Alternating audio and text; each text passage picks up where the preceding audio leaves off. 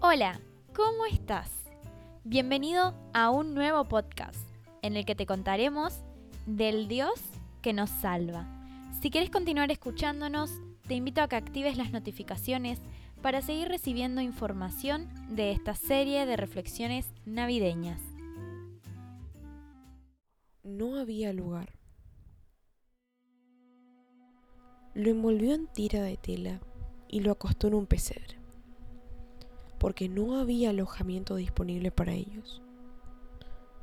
Los retazos de telas envolviendo a Jesús, el humilde pesebre y el rechazo en el mesón ante la búsqueda de un alojamiento no deben minimizar lo que realmente sucedió.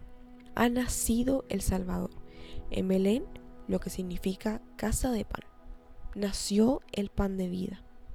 La frase no hay lugar es una de las frases más dolorosas que podemos llegar a escuchar.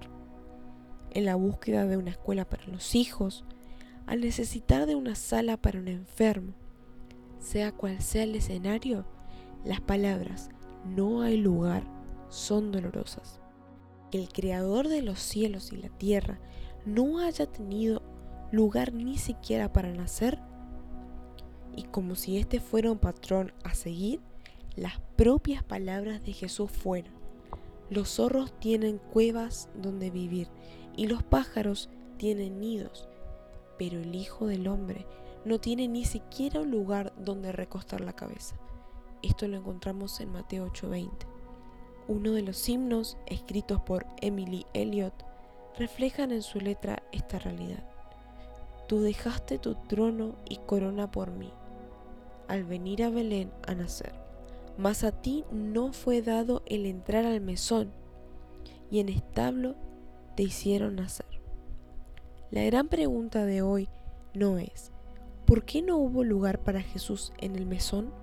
Sino más bien, ¿hay lugar para Jesús en mi vida?